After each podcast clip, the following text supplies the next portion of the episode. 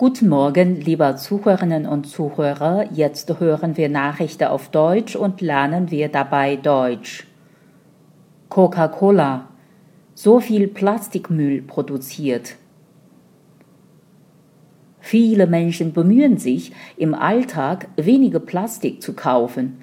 Das ändert aber erstmal nichts daran, dass Konzerne weiterhin auf Plastikverpackungen setzen. Doch wie groß ist der Verbrauch an dem umweltschädlichen Material tatsächlich? Die aktuellen Zahlen alarmieren.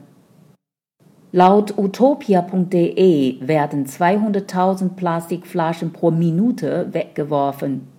Und jede davon braucht mehr als 400 Jahre bis zum Zerfall. Alleine Coca-Cola hat im Jahr 2017 drei Millionen Tonnen Plastikverpackungen produziert.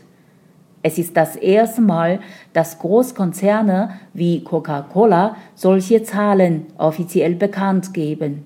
Zu finden sind sie in einem Bericht der Ellen MacArthur Foundation. Sie hatte Auskunft über den Plastikverbrauch verlangt und mehr als 30 Firmen antworteten im Namen der Transparenz.